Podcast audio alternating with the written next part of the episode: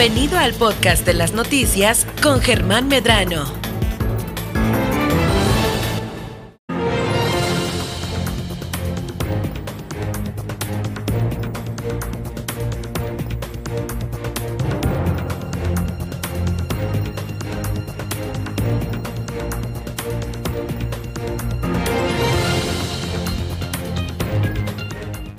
Ahora sí, Valerie, ¿qué tal? ¿Cómo estás? Eh, un gusto saludarte como cada semana. Muy buenas tardes, Germán. Me da muchísimo gusto hablar contigo y sobre todo cuando hablamos de esta sección que es un poquito de tecnología, es un poquito de ciencia, pero también es un poquito de emprendimiento. Y esta tarde vamos a tener una entrevista muy interesante con un sudcaliforniano en Japón. Sí, señor.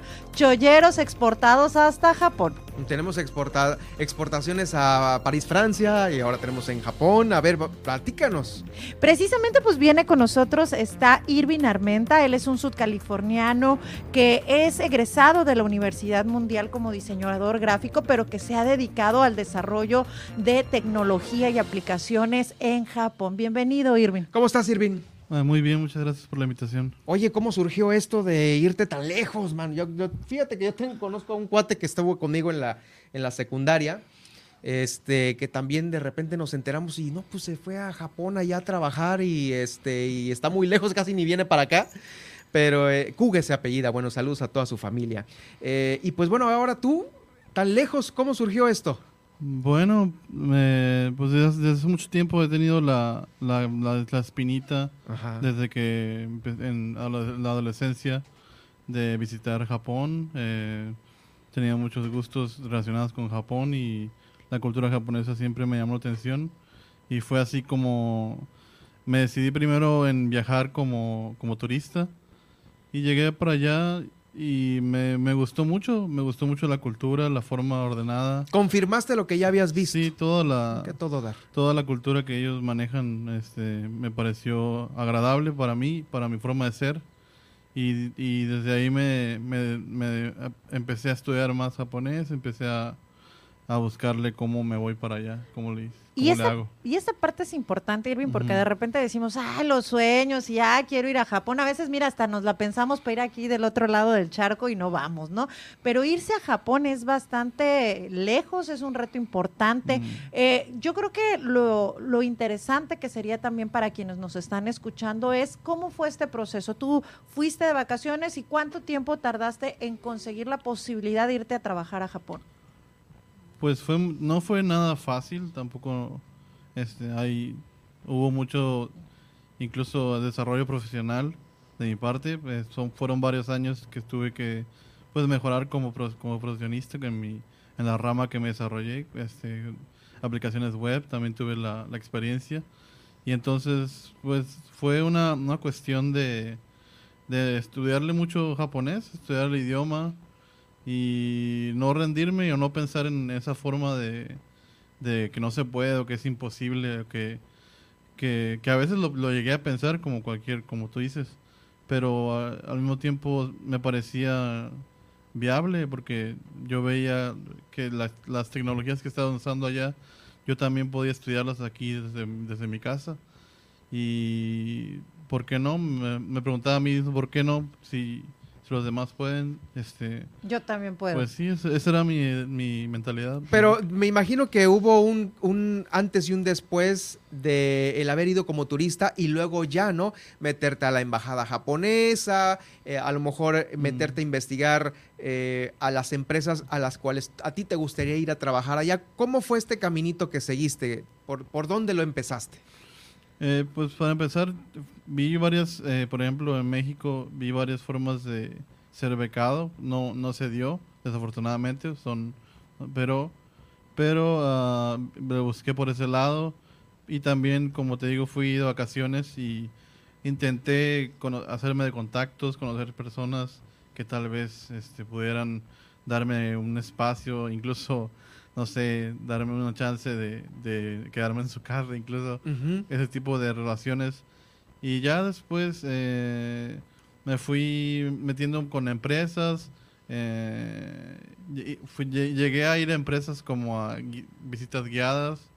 O sea, mientras estaba en vacaciones, tomaba esas visitas para, para ver qué es lo que están haciendo por allá. Mm. Y también llegué a conocer ingenieros, o sea, personas que, que yo, yo admiraba, o sea, admiraba como, mm, bueno, Como un, funcio- como un Profesionalmente. funcionario de la empresa Sí, la sí, que te gustaba, ¿no? Sí, sí, sí. Entonces yo desde ahí de- veía lo que se, lo que se tenía que tener para trabajar allá.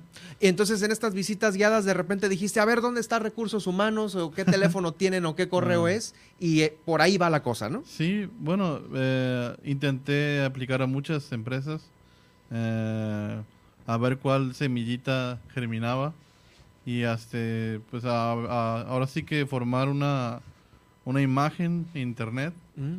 eh, tal vez este no no no sé 100%, 100% fi- fiel pero eh, una imagen que que reflejara que era profesional que, Creaste tu perfil profesional. Ojo, Ajá, chicos, está, este es sí. un buen tip, ¿no? Porque una cosa es querer y otra cosa es tener muy claro y por lo visto tú tenías muy claro desde tus vacaciones que era una posibilidad irse a trabajar, eh, a desarrollarse profesionalmente en Japón.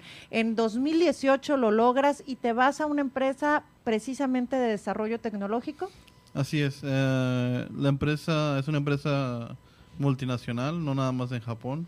Por lo tanto, tenían un, un- como una, eh, una apertura a extranjeros, que también va por ahí porque a veces hay empresas muy japonesas, se puede decir. Pero Claro. hay, muchas, hay, muchas otras empresas que, que tienen una apertura más extra- al extranjero y por lo tanto te hacen, te dan la, te dan la, la apertura, la oportunidad. oportunidad.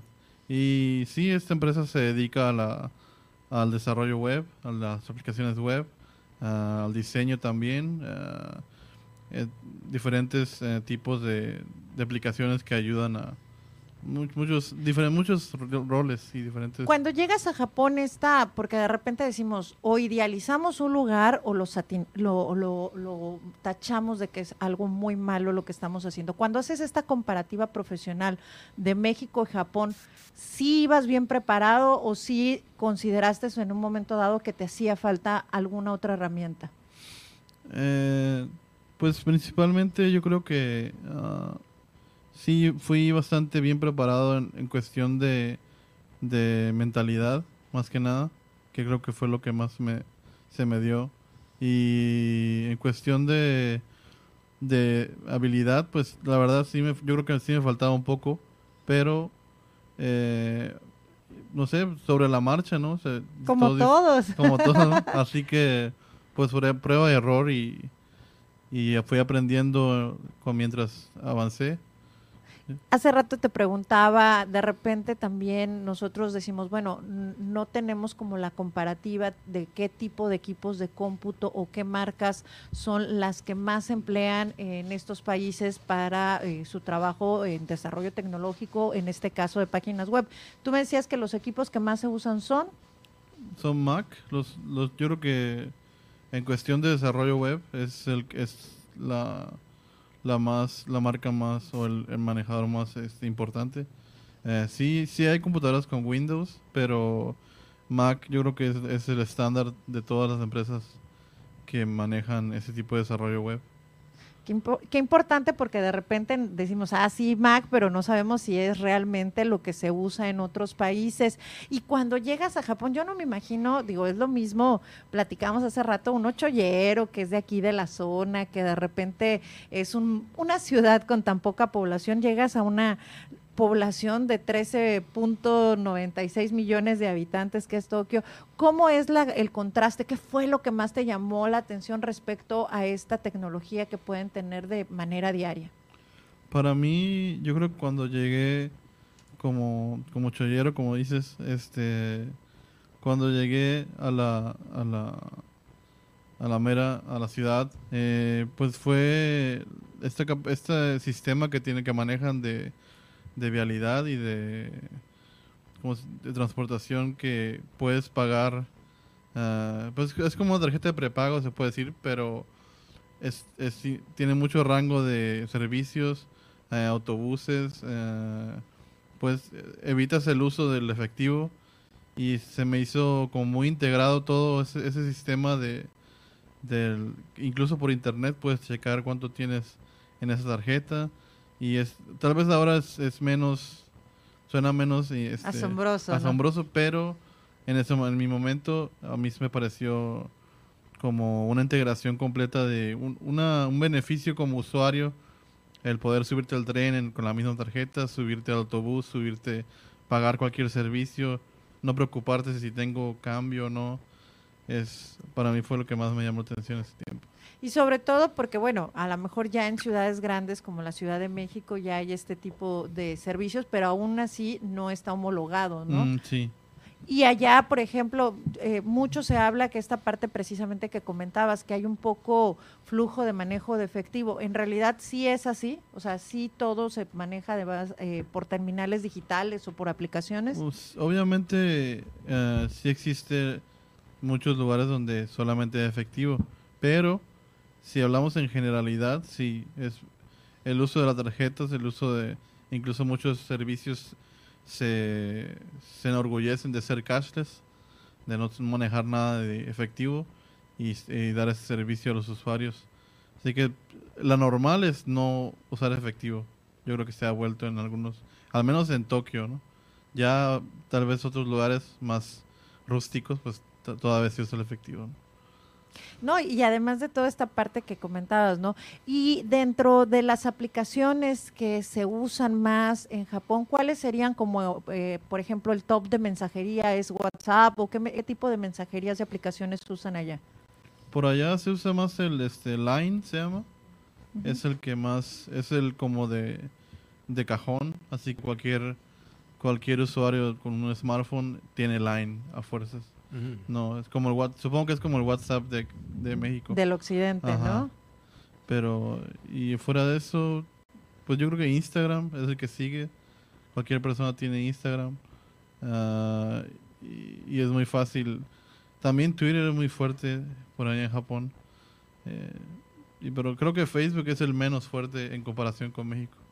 Qué, qué interesante porque es una percepción diferente a lo que sucede en Occidente y, por ejemplo, en el tipo de necesidades de aplicaciones, porque de repente uno dice, bueno, ya en países como Japón, pues a lo mejor ya hay aplicaciones de todo, pero ¿qué es lo que normalmente te piden ya como profesionista eh, de páginas o de aplicaciones? ¿Qué es lo que se necesita más ahorita?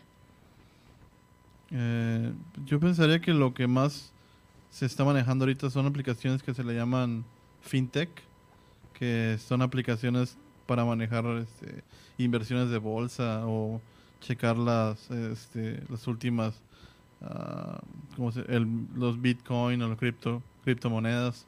Todo ese tipo de aplicaciones tienen un- una afluencia ahorita bastante grande. Hay mucho trabajo también en ese sentido. Eh, cualquier persona que se enfoque al fintech me parece que tiene bastante trabajo en este momento. Sería una posibilidad de, de mercado, ¿no? Sí, sí. A mí, a mi parecer, cualquier persona que esté relacionada con fintech, criptomonedas, este, aplicaciones de inversión, eh, manejo de, del dinero de la banca, eh, todo ese tipo de aplicaciones están tienen una afluencia bastante grande. Irving, ¿qué le dirías a esos jóvenes que nos estén escuchando y que dicen, ah, yo no me imagino o sueño con irme a vivir cualquier país, no nada más Japón? ¿Cuál Mm. sería el consejo que les darías para que logren su meta? Pues yo pensaría lo primero sería idealizar bien lo que quieren hacer y el por qué. Porque es también muy importante eh, saber por qué. ¿Por qué te quieres ir o por qué quieres hacer? Si puedes responder esa pregunta, después de ahí me parece que es lo más fácil. eh, se- este, ¿Qué puedo decir? Eh, sembrar tu- este, poner tus ob- objetivos, ah, poner metas, ah, qué es lo que tengo que hacer para poderme ir. Y, pero lo más importante es por qué te quieres ir, o sea, porque si te planteas bien ese, ese, ese, esa pregunta, eh, yo pienso que lo demás se va dando y puedes lograrlo, o sea, no, no, no me parece algo imposible nunca. En este caso, eh, obviamente, algo te atrapó a ti, ¿no? Eh, justamente te, te flechó. Eh, ¿qué, qué fue lo primero que te flechó de esa cultura japonesa? No sé si a lo mejor eh, viste el cine japonés o a lo mejor el anime o no sé. ¿Qué, qué- qué fue lo primero? pues mentiría si no, si no, mi primer contacto fue el anime, obviamente. Ah, ese. Este, así crecí en mi adolescencia. Eh, pero fuera de eso, con- yo creo que lo que más me atrapó cuando llegué, cuando ya pude, tuve la posibilidad de ir como turista, eh, pues el, el orden de las cosas. El orden de las cosas. o Allá sea, son muy ordenados. es- me parece muy ordenado. eh, Por ejemplo, el trans- igual tal vez regreso al transporte, pero allá no, no existe la idea de que Yo voy primero y aquí me subo, ¿no? Ajá, Sí. no. Es allá es, es todo en orden, todo es ordenado y todo. Sí, obviamente hay excepciones, pero pero en general todo eh, si el horario es tal hora, a esa hora está. Es más, es más, es, digamos, como más civilizado, ¿no? Sí, Puntual. pues, puntualidad, eh, orden, respeto por el tiempo de las personas. eh, Las cinco son las cinco, no antes ni después, Ah, ni en un sí. cachito ni en tantito. así es. es ese tipo de, de actitudes o de, de, de orden social sí me, me quedó muy me quedó a mí me gusta mucho Te gustan mucho y obviamente eso te da a ti una, una tranquilidad y, y- y obviamente sientes eh, a gusto, más, más, más pleno Sí, como ser siento- humano, ¿no? Sí, para mí yo me siento este, más seguro. Tal vez soy un poco ansioso también. Por eso mismo, cuando me dicen la hora exacta y es esa hora, me, me complace. Ok, claro. Sí. Mira, pues ahí está. Pues ahora sí que hay, hay para todos en este planeta, ¿no? Así es. qué bueno. Pero qué bueno encontrarlo, ¿no? Sí, Eso es lo importante. Pues muchas gracias, Irving, por acompañarnos esta tarde aquí en el noticiero, por, pues ahora sí que eh, llevar a un cachito de Baja California Sur a fronteras tan lejanas como las de Japón. ¿En qué ciudad te encuentras tú viviendo allá? Yo estoy viviendo en una ciudad que se llama este, Yokohama. Es en, en la prefectura de Kanagawa. No es en- directamente en Tokio, pero está a, un- a media hora de Tokio. Ok, ¿y cu- ¿y cuántos, cuántos transbordos hiciste? Hacemos, este, se hace un, se toma un tren como de media hora a Tokio. Y de No, ahí ya, el avión. Ya, sí. Ah, ah, para, acá. llegar Sí. acá. No, no, para llegar acá es, eh, pues nada más es, es, es uno en Los Ángeles Ah, ok. y ya es el único transbordo que... Y que ya de Los Ángeles te mueves. Ok. A Ciudad Ajá. de México y demás. Sí. Mira, por aquí Alejandra Aguilar te dice, es un orgullo que estés trabajando fuera de nuestras tierras paseñas. Pues muchas Gracias. felicidades. Muchas gracias, Irving. Ya nos vamos, Muchísimas vale. gracias. Nos vamos en arroba Valery Vélez, les voy a estar compartiendo. Y también quien quiera eh, que nos diga en qué ciudad vive Irving. O, es más, ¿en qué año se fue a vivir a Japón? Por ahí creo que nos dijiste, ¿qué? ¿2000 qué? Fue en el 2018. Ah, bueno, por ahí quien llame aquí, ¿a qué número telefónico? 205 77 77. Ahí vamos a tener dos boletos para el concierto de Alas para Volver de Hernán del Riego, que tenemos aquí este obsequio para todas las personas que nos están escuchando. Arroba Valerio Vélez. Nos vemos. Muchísimas gracias, Germán. Muchísimas gracias. Gracias, nos escuchamos el próximo jueves. Vamos al resumen rápidamente.